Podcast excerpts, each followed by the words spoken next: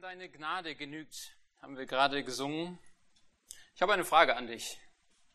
Fällt es dir leicht, Gnade anzunehmen?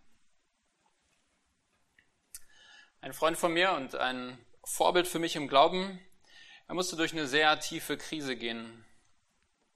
Dazu müsst ihr wissen, dass er normalerweise ist ein sehr tatkräftiger Mann, jemand, der gut ausgebildet ist, auch schon in mehreren Ländern für längere Zeit gelebt hat, jemand, der Leidenschaft hat, jemand, der Überzeugungskraft hat, der gerne andere Leute motiviert und irgendwelche Projekte in Gang bringt. Aber dann gab es eine Zeit in seinem Leben, wo er sich völlig überarbeitet hat. Und er, der Zeit hat er dann irgendwie nur noch drei, vier Stunden geschlafen und ist dann völlig ausgebrannt. Seine Konzentrationsfähigkeit war weg, sein Antrieb war weg und er war unfähig zu arbeiten. Und in der Zeit, wo er sich so richtig elend fühlte, da hat ein Freund ihn aufgenommen. Und äh, um diese Zeit so ungefähr, da telefonierte ich dann mit ihm und er beschrieb mir da, wie, ähm, wie es ihm erging. Und es war für ihn ja so unglaublich schwer, einfach bei, dem, bei diesem Freund zu sein und er konnte nichts irgendwie dazu beitragen. Er war jetzt kein ähm, angenehmer Geselle, Kumpane für seinen Freund, nicht so eine Ermutigung wie sonst. Er konnte nicht mit anpacken, er konnte nicht mit helfen. Er fühlte sich einfach nur wie eine Last für andere. Aber dieser Freund hat ihn großzügig über mehrere Wochen, waren es glaube ich, aufgenommen. Und er schilderte mir dann so eindrücklich ähm, eine Szene, wie, er, ähm, wie es ihm so schwer fiel, wie er sich so unwürdig fühlte, auch den Kühlschrank zu öffnen, weil er wusste, ich habe das alles nicht verdient ich habe das nicht verdient, dass ich hier einfach äh, mich bedienen kann. Ich habe diese Gnade von meinem Freund nicht bedient. Ich habe doch gar nichts getan. Und auch wenn diese Zeit meinem Freund äußerst unangenehm war und eine leidvolle Erfahrung, so hat er doch eine sehr wichtige Lektion über Gottes Gnade gelernt, ohne auch nur eine Tat beizutragen, vor Gott angenommen zu sein. Ich bin überzeugt, dass jeder von uns hier im Raum in dem einen oder anderen Bereich sich damit schwer tut, allein auf Gottes Gnade zu vertrauen, allein deine Gnade genügt zu sagen. Und deshalb haben wir die Lektion von heute so, so nötig. Wie bin ich angenommen? Was zählt bei Gott? Und lass uns dazu lesen eine Stelle aus Lukas 18. Könnt ihr gerne mit aufschlagen.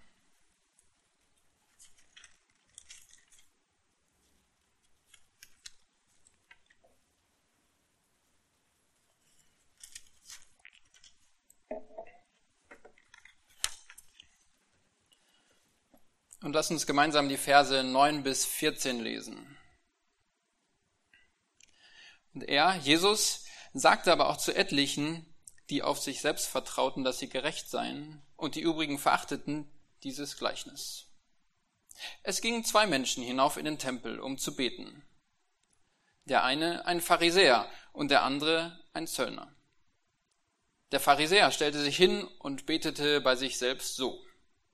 O Gott, ich danke dir, dass ich nicht bin wie die übrigen Menschen, Räuber, Ungerechte, Ehebrecher oder auch wie dieser Zöllner da.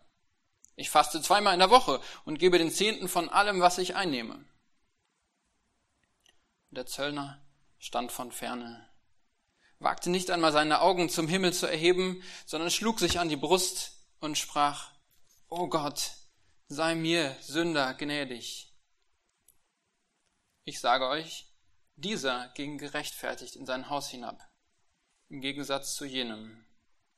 Denn jeder, der sich selbst erhöht, wird erniedrigt werden.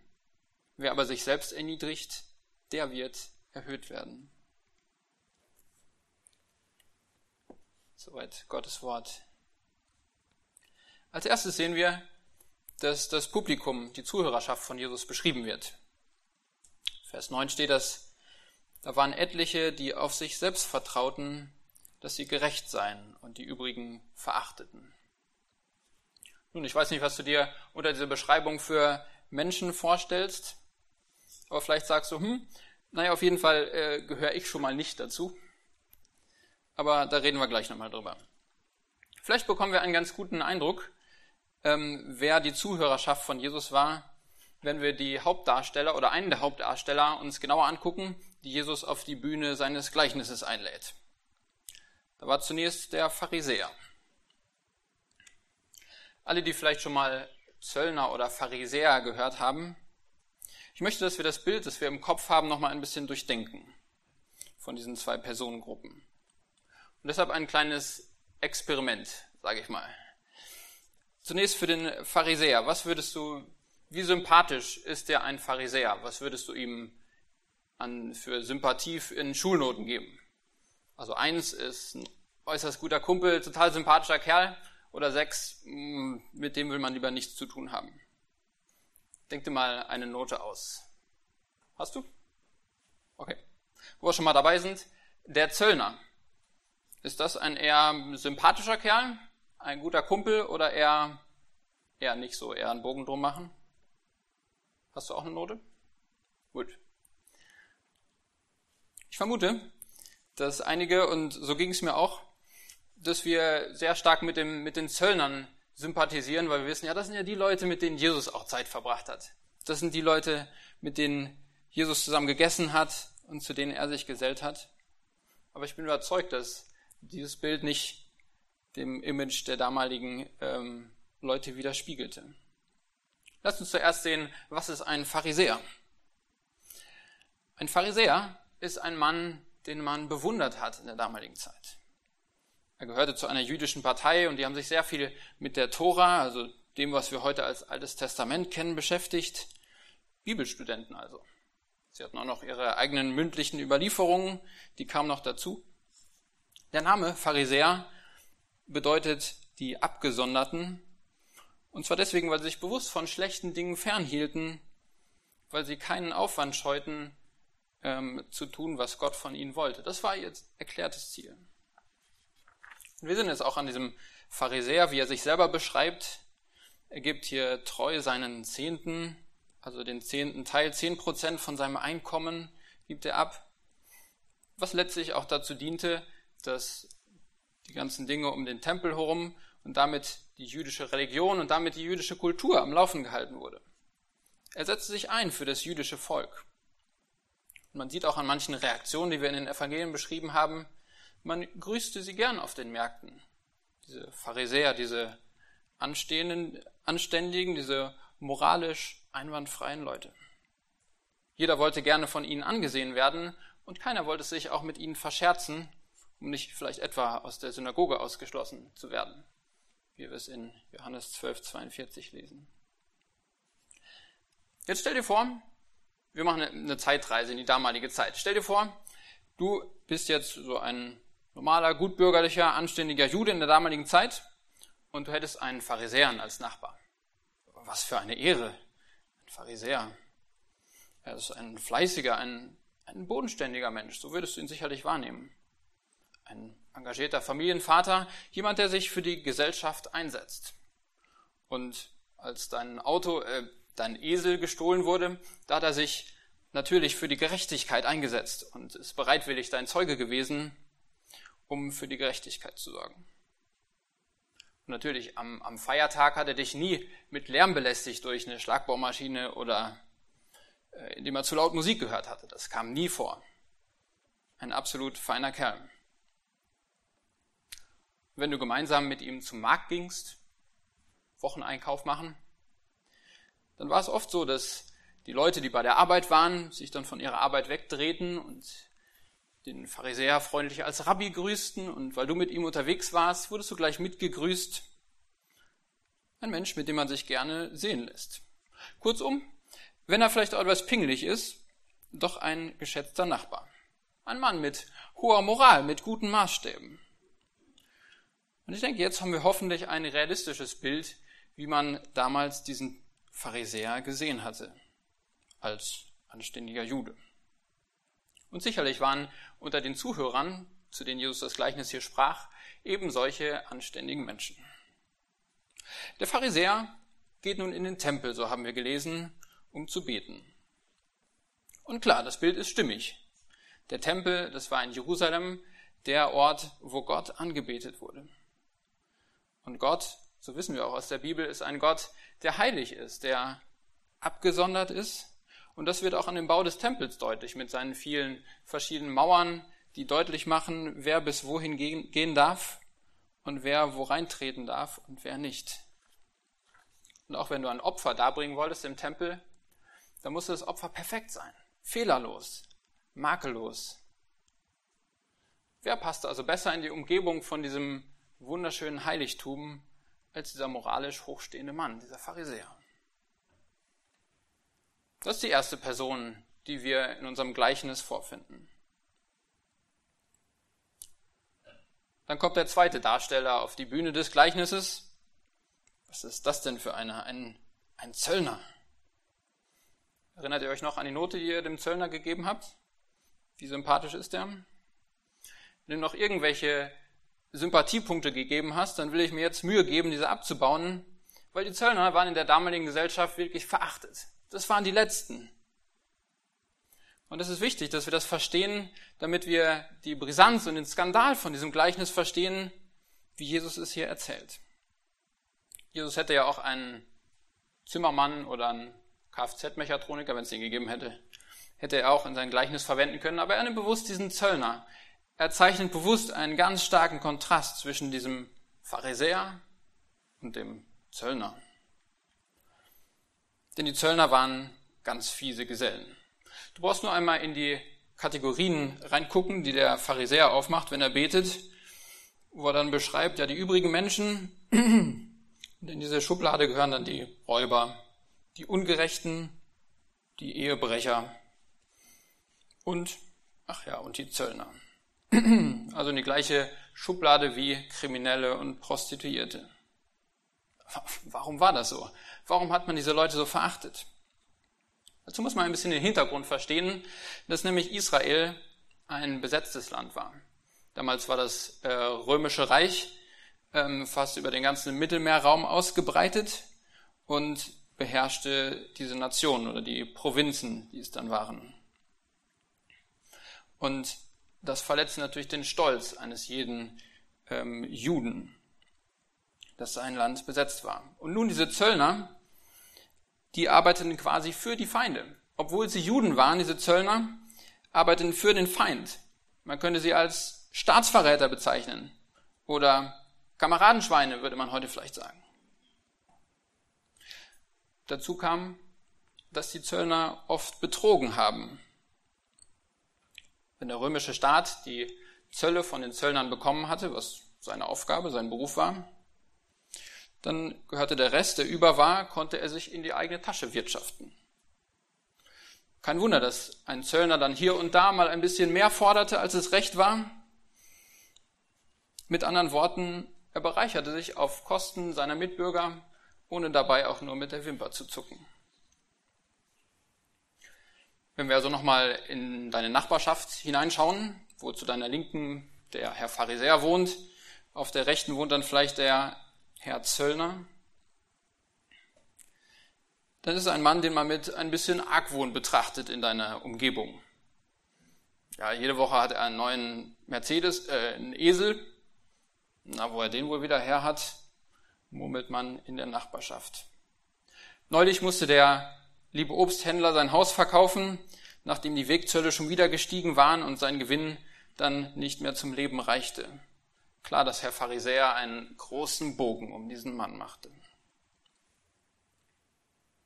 Am Freitag ist dann wieder Markt. Und die Entscheidung steht bei dir, wen, wen nimmst du vielleicht lieber mit zum Markt, um mit ihm einkaufen zu gehen? Für einen anständigen Juden war das gar keine Frage, ob man lieber eine gepflegte Unterhaltung über Gott und die Welt führen wollte mit dem Pharisäer, mit dem anständigen Mann, der angesehen war, oder mit einem Mann, wo man Angst haben musste, dass am Ende noch von deinem Einkauf irgendwas fehlt. Ich hoffe, jetzt habe ich genügend Sympathiepunkte für diesen Zöllner abgebaut, so dass es ungefähr dem Bild entspricht, was ein Jude zu der damaligen Zeit ähm, für ein Bild im Kopf hatte, wenn er von Jesus dieses Gleichnis hört. Sieht er ein Pharisäer und ein Zöllner. So, und dieser Zöllner, der kommt jetzt ebenfalls in den Tempel um zu beten. So haben wir gelesen. in den Zuhörern wallte vielleicht schon das Blut auf und sie sagten, was, dieser, dieser Verbrecher, dieser fiese. Moment. Zunächst ist der Pharisäer an der Reihe und er spricht sein Gebet. Und das wollen wir uns mal genauer anschauen. In diesem Gebet gewährt uns Jesus einen Blick hinter, diese, hinter die Fassade dieses so sonst so anständigen Mannes.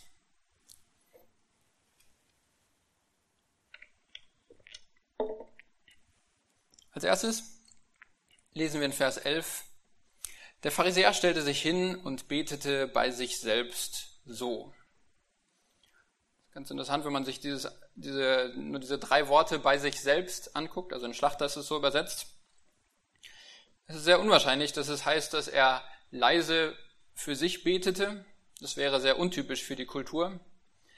Eine englische Übersetzung übersetzt es sinngemäß so, er betete zu sich selbst.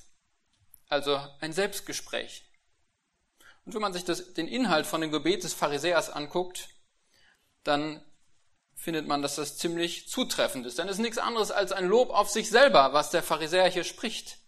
Solche hässlichen Worte aus einem so anständigen Mann. Und die Pharisäer im Gleichnis, wenn man sich das Gebet anschaut, er weist überraschende Ähnlichkeiten mit der Zuhörerschaft auf, die sich mit anderen verglichen und andere verachten. Lass uns das genau anschauen. Als erstes macht der Pharisäer zwei Kategorien auf. Er sagt, zum einen gibt's da die Sorte Mensch äh, wie ich und zum anderen gibt's die andere Kategorie, das sind die übrigen Menschen. Damit wir nicht so undifferenziert wollen, sind, können wir die zweite Kategorie nochmal unterteilen in Räuber, Ungerechte, Ehebrecher, ach ja, und Zöllner. Gut, dass ich nicht so bin. Anschließend, wenn wir uns das Gebet weiter angucken, dann geht es um seinen religiösen Standard, den der Pharisäer aufrechterhält. Er fastet zweimal in der Woche. Und dazu muss man wissen, dass es für einen Juden vom Gesetz Moses her nur vorgeschrieben war, ein einziges Mal, einen einzigen Tag im Jahr zu fasten, nämlich am Versöhnungstag, am Yom Kippur. Der Mann, wenn er also betet, dann macht er deutlich, ich, ich bin schon ordentlich über Maßstab. Zweimal in der Woche. Er gibt den Zehnten von allem. Nicht nur von seinen Einkünften, von seinem Verdienst, sondern wir lesen an anderer Stellen in den Evangelien, dass sie sogar von ihren Kräutern im Garten fein säuberlich den zehnten Teil abtrennten um Ja zu sagen zu können, ich habe meine Pflicht getan. Der Maßstab für die Gerechtigkeit dieses Mannes, sein Mann, sein Maßstab für sich selber, waren zum einen die anderen Menschen, die er verachtete und sagte, ja, ich bin ja nicht so wie die. Ich, ich habe einen ganz anderen Maßstab. Und zum anderen war sein Standard er selber. Die Gebote, die er für wichtig hielt, hielt er hoch und machte das zum Maßstab und kam zu dem Schluss, ich bin ja ein guter Mensch. Also Gott kann sich ja eigentlich schon sehr glücklich schätzen, so jemanden wie mich, den Pharisäer zu haben. Wenn wir das Gleichnis weiterlesen, so wird deutlich, so macht Jesus ganz klar deutlich, dass all diese Taten, all der Fleiß, all das Fasten, so anstrengend es auch war, das Beten, diesen Mann kein Stück vor Gott gerecht machten. Das sehen wir nachher noch. Was denkst du über einen derart stolzen Menschen? Ist echt abstoßend, oder? Gut, dass ich nicht so bin wie dieser stolze Pharisäer. Oh. Ich bin überzeugt, dass die Lektion für jeden hier im Raum ist, weil der Mensch von Natur aus selbstgerecht ist. Wir wollen uns entweder vor uns selbst rechtfertigen, sei es auch nur in Gedanken, das, was wir tun, um dann selber zu dem Schluss zu kommen, ja, ich bin doch eigentlich ein ganz anständiger Mensch. Oder indem wir uns mit anderen vergleichen und sagen, ja, ich bin ja doch noch so ein Stück besser als der und der. Bitte denkt daran, dass es ein Gleichnis ist, was Jesus erzählt. Die Pharisäer, die gingen nicht tatsächlich in den Tempel und beteten dieses Gebet, sonst hätte Jesus das Gleichnis nicht erzählen brauchen, sondern Jesus bringt mit diesem Gleichnis die Denkweise zum Ausdruck, die diese Pharisäer hatten. Und auch wir können unsere Selbstgerechtigkeit oder dass wir uns selber zum Maßstab machen, ganz geschickt verstecken, sodass wir es vielleicht selber gar nicht bemerken. Ich erinnere mich nicht mehr genau an die Situation, aber ich weiß noch, dass ich mich irgendwie falsch verhalten hatte in der Gemeinde. Ich hatte irgendwen ähm, verletzt und es betraf irgendwie mehrere Leute. Und ähm, ich hatte das dann auch wieder in Ordnung gebracht, um Vergebung gebeten. Aber irgendwie merkte ich, die Situation, das, das, das wurmt mich noch. Ich kam da selber nicht so drüber hinweg. Und dann unterhielt ich mich mit einer anderen Frau aus der Gemeinde nachher. Und ähm, ich machte mir selber Vorwürfe und sagte, nein, das hätte mir nicht passieren dürfen und so. Und sie sagte dann, hey Simon, du musst ja auch selber vergeben können. Und dieser Rat, das hörte sich erstmal so ganz gut an. Und ich dachte, ja, stimmt, mir selber vergeben, und ich versuchte dann bestmöglich, was auch immer das genau heißt, mir selber zu vergeben, mir selber das nicht vorzuhalten, zu sagen, ja, wahrscheinlich heißt es so viel wie, ja, vor den anderen ist es okay und vor Gott habe ich um Vergebung gebeten, gebeten, also kann ich selber auch wieder aufrecht gehen. Aus heutiger Sicht merke ich, dass da die Selbstgerechtigkeit dieses Pharisäers in meinem Denken drinne steckte. Wisst ihr, ich habe meinen hohen moralischen Standard. Ich habe an mich selbst den Anspruch, ich faste zwar nicht zweimal diese Woche wie dieser Pharisäer, aber ich habe den Anspruch, dass ich mich allen Leuten gegenüber korrekt verhalte und mich vernünftig benehme, mir nichts zu Schulden kommen lasse und dann, ah, da passiert doch dieser Ausrutscher und ich merke, ah, ich werde meinen eigenen Ansprüchen nicht gerecht. Und ich haderte mit dieser Situation. Was war das Problem? Warum machte ich mir selber solche Vorwürfe? Und ich möchte das an dem Bild von diesem Pharisäer verdeutlichen. Stell dir vor, dieser Pharisäer, er geht jede Woche in den Tempel und betet dieses Gebet. Oh Gott, ich danke dir, ich faste zweimal in der Woche. Amen. Dann die nächste Woche macht er das wieder. Gott, ich danke dir, ich faste zweimal in der Woche. Amen. Und dann die nächste Woche, da passiert es. Da will er fasten, und äh, bei den Juden bedeutet das Fasten teilweise, dass sie den ganzen Tag weder was gegessen haben noch äh, trinken durften, bis die Sonne unterging, was an heißen Sommertagen natürlich ganz schön anstrengend war. Und als der Pharisäer dann vielleicht bei seinen, dabei ist, seine Reinigungsvorschriften zu erfüllen, seine Hände zu waschen, wollte er sich nochmal kurz das Gesicht abkühlen und dann passiert es. Er nimmt einen tiefen Schluck von dem kühlen Nass und merkt, ah, ich habe das Fasten gebrochen. Es ärgert ihn, es wurmt ihn. Dann ist vielleicht wieder sein Gebetstag und er geht in den Tempel und sagt, Gott, ich danke dir, ich fast, ja, normalerweise faste ich, aber jetzt, der, der Tag war so heiß und ähm, ja, vergib mir. Ich opfere auch 100 Schafe, um das wieder in Ordnung zu bringen. Was sagen wir diesem Pharisäer? Lieber Pharisäer, du musst lernen, dir selber zu vergeben? Nein, du musst aufhören, endlich deiner eigenen Gerechtigkeit zu vertrauen, endlich aufhören, deinen Maßstab zum Maß aller Dinge zu machen und zu sagen, wenn ich nur meinen eigenen Ansprüchen genüge, dann bin ich doch irgendwie angenehm vor Gott oder dann kann ich mir selber auf die Schulter klopfen.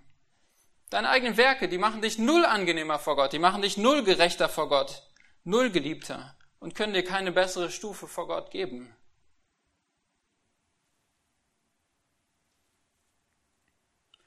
Jesus erzählt dieses Gleichnis, um genau solche Haltungen der Selbstgerechtigkeit zu offenbaren. Unser Problem ist nicht, dass wir vielleicht ein klein bisschen unter dem Maßstab geblieben sind, den wir haben sollten, sondern dass wir komplett gegen Gottes Maßstab verstoßen haben und dass wir nichts tun können, untauglich sind, vor Gott irgendein gutes Werk zu bringen, was uns vor ihm gerechter oder angenehmer macht.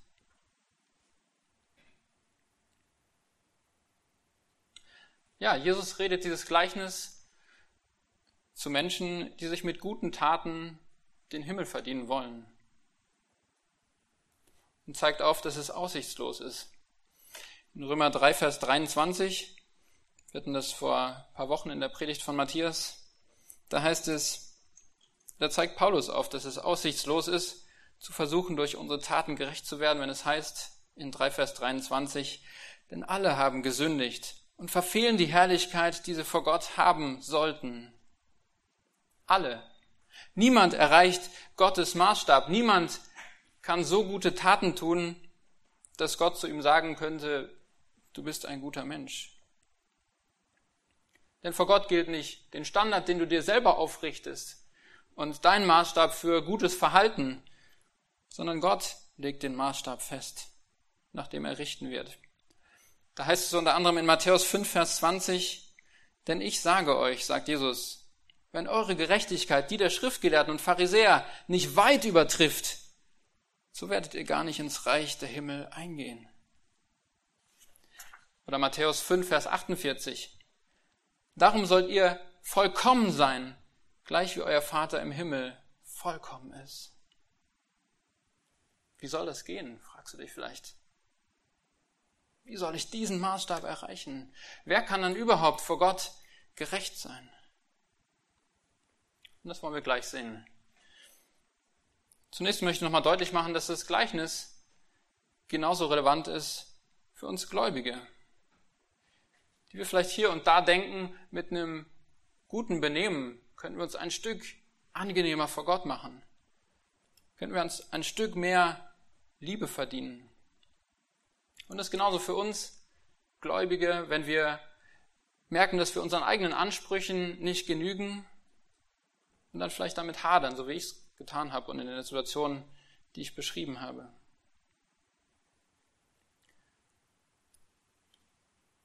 Das Problem der Pharisäer war nicht, dass sie nicht an einen gnädigen Gott glaubten. Auch sie haben im Tempel ihre Opfer gebracht und um Vergebung gebeten. Aber sie dachten, sie müssten sich erst noch ein Stück die Gnade verdienen. Sie mussten sich erst ein Stück unter Beweis stellen, bevor sie Gottes Gnade erlangen könnten. Und vielleicht hast du auch schon mal gezögert, Gott um Vergebung zu bitten, du dachtest, ich muss mich erst noch ein kleines Stück bessern, erst ein kleines Stück unter Beweis stellen, dass ich doch irgendwie unter die Füße bekomme.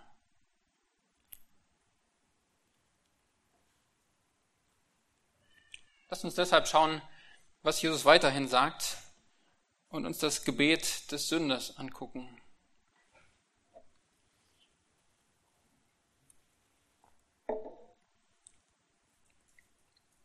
Vers 13. Dieser Zöllner kommt auf die Bühne von Jesu Gleichnis und innerlich regt es sich in den Zuhörern. Dieser Betrüger, der andere ausnutzt, der kommt in den Tempel, um zu beten. Bevor der einen Schritt ins Gebetshaus setzt, soll er lieber erstmal gucken, dass er vor seiner eigenen Haustür kehrt. Dass er guckt, dass er hier seinen unrechtmäßig erworbenen Esel zurückgibt und die Nachbarn, die er betrogen hat, dass er da aufräumt. Stopp. Der Zöllner betet. Vers 13. Und der Zöllner stand von ferne, wagte nicht einmal seine Augen zum Himmel zu erheben, sondern schlug sich an die Brust und sprach, O Gott, sei mir Sünder gnädig. Ich sage euch, dieser ging gerechtfertigt in sein Haus hinab, im Gegensatz zu jenem. Noch ehe der Herr Zöllner zu Hause ankommt, in seiner Nachbarschaft, die er betrogen hat, mit seinem unrecht erworbenen Esel, ehe er ankommt, ist er vor Gott gerecht gesprochen. Wie kann man so etwas behaupten? Nun, das ist das, was Jesus uns hier sagt. Und vielleicht bekommen wir eine Ahnung, was für einen Sprengstoff Jesu Gleichnisse waren. Zunächst wollen wir uns noch anschauen, was betet dieser Zöllner. Nun, wir stellen fest, dass eigentlich mehr über seine Gebetshaltung gesagt wird, als über sein Gebet selber. Er weiß, dass er nicht passend ist, um nah am Heiligtum zu stehen, so wie der Pharisäer es wahrscheinlich getan hat, sondern er bleibt von ferne stehen. Er schaut nicht nach oben und er schlägt sich an die Brust und drückt damit seine Zerknirschung und seinen Kummer aus, den er in seinem Herzen trägt. Doch auch seine Worte sagen viel, wenn es auch nur wenige sind. und sagt, oh Gott, sei mir Sünder gnädig. Aber stecken da so viele Wahrheiten drinne, die er zum Ausdruck bringt. Es gibt einen Gott. Ich bin verantwortlich vor diesem Gott. Ich bin schuldig vor Gott, weil ich Gottes Maßstab nicht eingehalten habe. Gott hat einen Maßstab, den ich nicht erfüllt habe, nicht erfüllen kann. Aber genauso Gott ist gnädig. Und er stellt fest, dass er Gnade braucht. Gott wird ihn hören und er bittet Gott um diese Gnade. Und Gott hört dieses Gebet. Das sagt Jesus unmissverständlich. Dieser ging gerechtfertigt in sein Haus. Als Randbemerkung, beachtet, dass Jesus in keiner Weise die Taten dieser beiden Personen ähm, miteinander vergleicht oder er sagt weder, dass das Fasten des Pharisäers schlecht ist, er sagt auch nicht, dass das Betrügen des Zöllners gut ist, aber es deutlich wird, wenn es darum geht, mit Gott ins Reine zu kommen, vor Gott angenommen zu sein, sein Kind zu werden, dann spielen Vergangenheit und dann spielen Taten keine Rolle.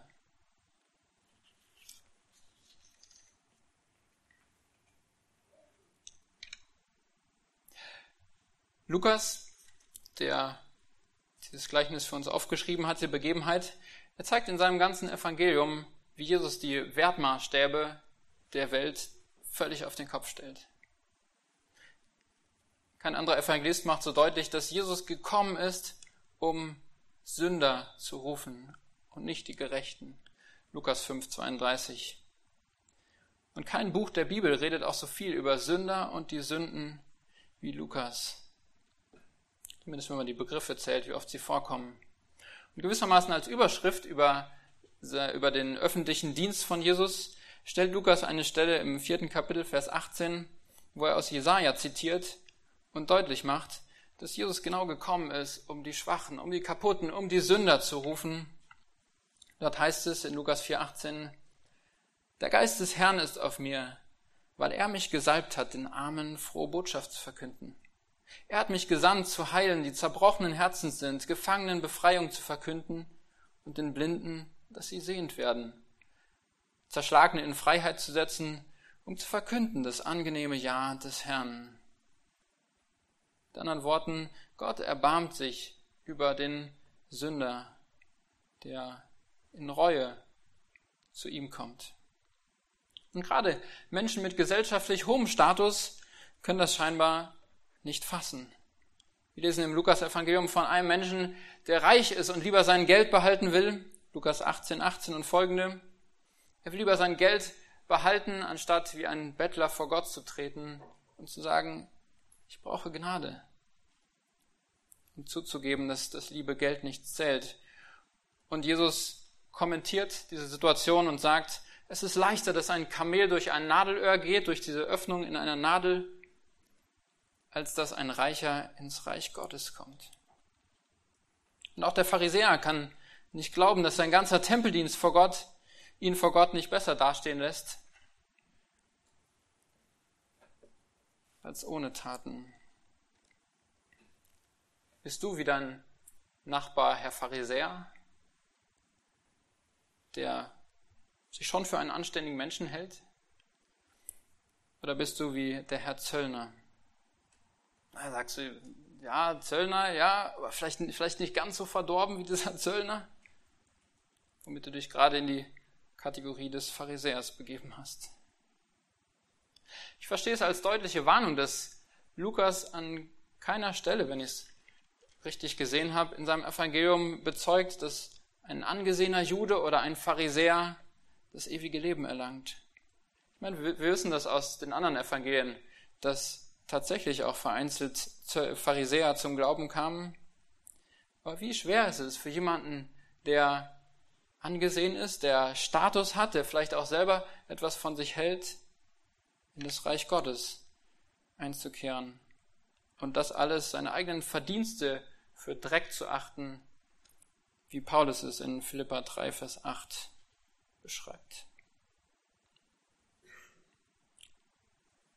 wenn dein Status oder deine Taten oder dein Ansehen vor Menschen dir mehr bedeutet, als demütig vor Gott zu sein, dann wirst du das Reich Gottes, dann wirst du den Himmel nicht erleben. Dieses Gleichnis kann uns aber auch einen Trost geben, eine neue Perspektive. Wenn du vielleicht denkst, wenn du vielleicht mit Schwachheit zu kämpfen hast oder es dir schwerfällt, dass du vielleicht weniger Begabung hast als jemand anders, du vielleicht denkst, vielleicht kann es uns auch neu dankbar machen, wenn wir sehen, dass Gott gerade die Schwachen auswählt, gerade die Schwachen privilegiert, um an ihnen Gnade zu zeigen. Und vielleicht erinnern wir uns auch an Paulus, der eine, eine Schwachheit, ein schweres Leiden in sein Leben bekommt, um Gottes Gnade zu lernen. 2. Korinther 12, Vers 7.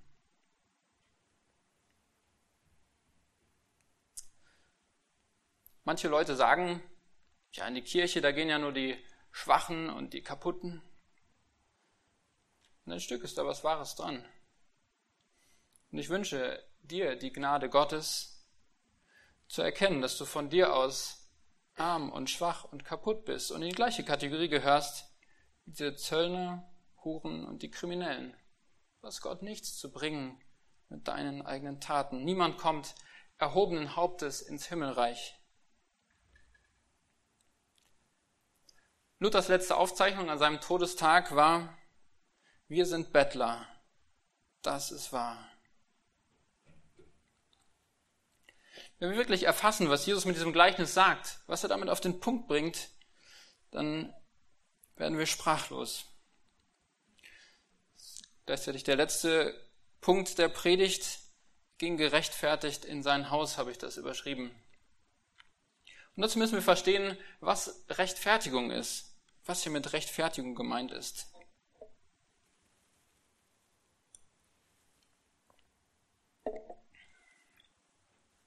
Rechtfertigung heißt in Gottes Augen und nach seinem Maßstab für gerecht erklärt zu werden. Es kommt aus der Gerichtssprache, aus der juristischen Sprache und trägt diesen Gedanken in sich, dass der Richter, wenn der Angeklagte hineinkommt, der Richter hat auf der einen Seite sein Gesetz mit den Paragraphen und den ganzen Absätzen und auf der anderen Seite den Angeklagten. Und er wird nun schauen, genügt dieser Angeklagte diesem Gesetz oder ist er für schuldig zu befinden. Und jetzt verstehen wir, was Jesus sagte, wenn er sagt, ich lese nochmal den Vers 14, ich sage euch, dieser ging, also der Zöllner ging gerechtfertigt in sein Haus hinab, im Gegensatz zu jenem, im Gegensatz zum Pharisäer, der nicht gerechtfertigt wurde. Was Jesus hier sagt, wenn nun dieser Pharisäer vor Gott tritt, vor den Richterstuhl Gottes, dann wird Gott sein Gesetz, seinen Maßstab hervorholen. Er wird das Leben des Pharisäers anschauen ja, der Pharisäer hat sich Mühe gegeben, vieles zu halten, aber Gott wird ihm sagen, nein, du hast mein Gesetz nicht erfüllt. Schuldig. Ich erinnere nochmal an Matthäus 5, 48. Ihr sollt vollkommen sein, gleich wie euer Vater im Himmel vollkommen ist. Er hat seinen eigenen Maßstab vielleicht erfüllt, aber nicht den Maßstab Gottes. Und dann kommt dieser Zöllner herein. Der Zöllner, der seine Mitmenschen ausgenutzt hat, der sich unrechtmäßig bereichert hat. Er kommt vor Gottes Richterstuhl und das Ergebnis ist Freispruch. Was? Wie bitte? Den Zuhörern muss in den Ohren gegelt haben. Habe ich das richtig verstanden? Dieser gerechte, dieser anständige Mann, der wird für schuldig befunden und dieser Zöllner, dieser Betrüger geht frei aus? da geht auch was nicht mit rechten Dingen zu. Steht da nicht auch in Sprüche 17, 15, wer den Gottlosen gerecht spricht und wer den Gerechten verurteilt, die beide sind dem Herrn ein Gräuel? Ist es nicht ein großes Unrecht, den Schuldigen frei ausgehen zu lassen, einen Verbrecher auf freien Fuß zu lassen? Tut Jesus nicht genau das? Den gottlosen Zöllner gerecht sprechen? Wie kann das sein? Die Zuhörer damals wussten noch nicht, wie Gott gleichzeitig gerecht sein kann, gleichzeitig ein gerechter Richter sein kann und trotzdem gnädig sein kann gegenüber diesem Zöllner. Doch Gott ist nicht ungerecht, wenn er die Strafe an dem Zöllner nicht ausführt. Und das lesen wir in 2. Korinther 5, 21, wo Gott sagt, wo diese Gerechtigkeit herkommt, wo dieser Freispruch herkommt. Dort heißt es, denn er, also Gott, hat den, der von keiner Sünde wusste, und damit ist Jesus gemeint, er erfüllte in perfekter Weise den Maßstab Gottes. Er hat ihn, Jesus, zur Sünde gemacht, damit wir in ihm zur Gerechtigkeit Gottes würden. Mit anderen Worten, Jesus hat die Strafe, die der Zöllner verdiente, für sein unrechtes Leben, hat er am Kreuz getragen, so dass Gott ihm Gnade erweisen kann. Jesus hat die Schuld beglichen. Die Todesstrafe, die der Richter forderte, ist ausgeführt an Jesus Christus am Kreuz. Und Gott sieht nun nicht die Taten des Zöllners an, die nun wirklich verdorben und böse waren, sondern wie ein Kleidungsstück zieht Gott dem Zöllner seine Gerechtigkeit an, dem Sünder der Reue und Umkehr ja, zeigt. Und genau das meint auch Paulus in Römer 3, wenn er davon spricht, dass Gottes Gerechtigkeit, also der Maßstab Gottes, Gott ist der Einzige, der seinen Maßstab erfüllen kann. Jesus Christus ist der Einzige, der Gottes Maßstab erfüllt hat. Und diese wird dem Gläubigen angerechnet. Rechtfertigung heißt, in Gottes Augen und nach seinem Maßstab für gerecht erklärt zu werden. Es braucht keine Bewährungszeit für Rechtfertigung. Jesus sagt, der Zöllner ging gerechtfertigt nach Hause. Auf der Stelle.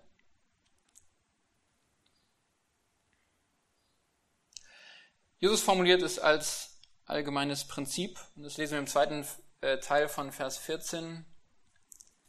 Denn jeder, der sich selbst erhöht, wird erniedrigt werden. Wer sich selbst erniedrigt, der wird erhöht werden. Wenn du dich selbst erhöhst und meinst, dass deine Taten, deine Leistung, das, was du bist, dich irgendwie vor Gott angenehmer machen, dann wird Gott dich erniedrigen.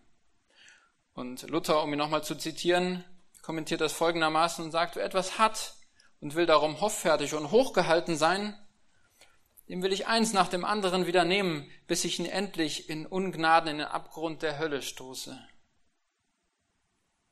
Das ist eine krasse Aussage, aber es ist das, was Jesus hier sagt. Wenn es darum geht, gerechtfertigt vor Gott zu sein, gerecht vor Gott zu stehen, geht es darum, angenommen sein, angenommen zu sein bei ihm oder nicht. Dann geht es darum, wo du deine Ewigkeit verbringst. Deshalb lerne die Einstellung des Zöllners. Ich bin ein Sünder, sagte er. Und mit Sünde ist hier nicht gemeint, ja, ich habe ein Eis zu viel gegessen, obwohl ich schon eins hatte, oder ich bin in der Stadt 53 statt 50 gefahren. Es bedeutet, mit meinem Handeln habe ich gegen das Gesetz Gottes verstoßen. Mein Handeln ist so unverbesserlich böse, dass Gott allen Grund dazu hätte, mich zu verdammen. Aber ich flehe um Gnade an. Und auch wir dürfen Gott um Gnade anflehen, auch wenn wir es noch nie gemacht haben. Gott sei mir Sünder gnädig. Und Gott hört dieses Gebet so gern. Der Zöllner ging gerechtfertigt nach Hause. Auf der Stelle.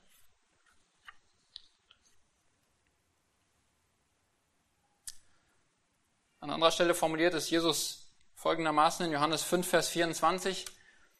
Wahrlich, wahrlich, ich sage euch, wer mein Wort hört und dem glaubt, der mich gesandt hat, der hat das ewige Leben und kommt nicht ins Gericht, sondern ist vom Tod zum Leben hindurchgedrungen.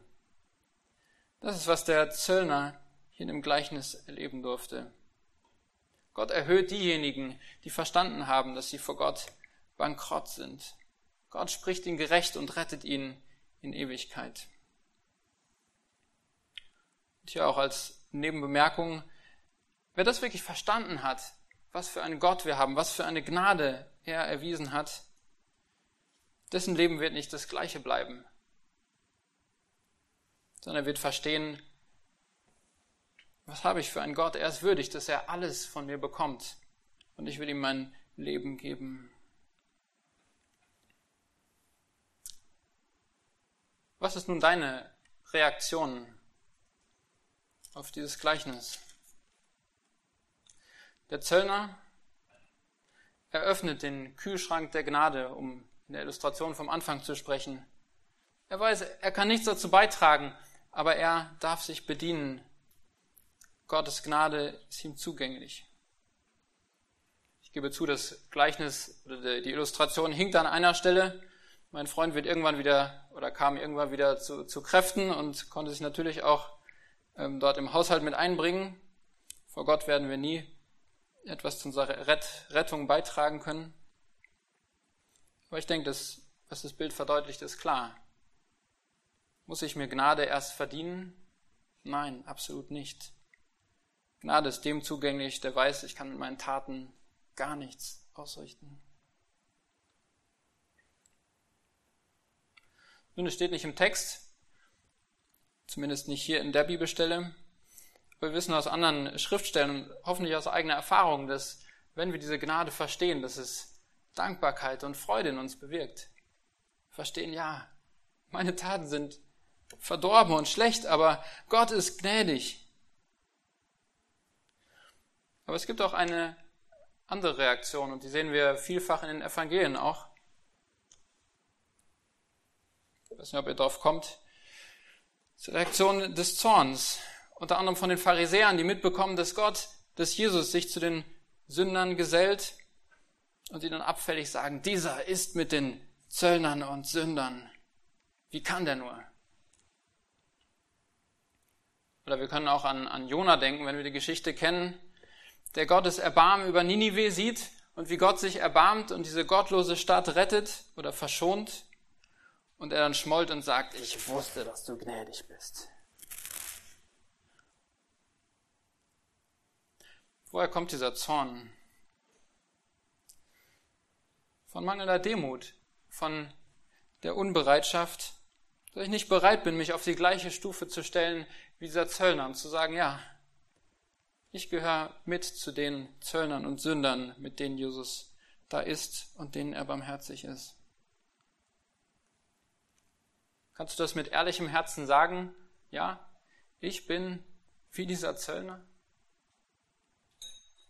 Meine Taten und Fähigkeiten machen mich nicht einen Millimeter, bringen mich nicht einen Millimeter näher zu Gott.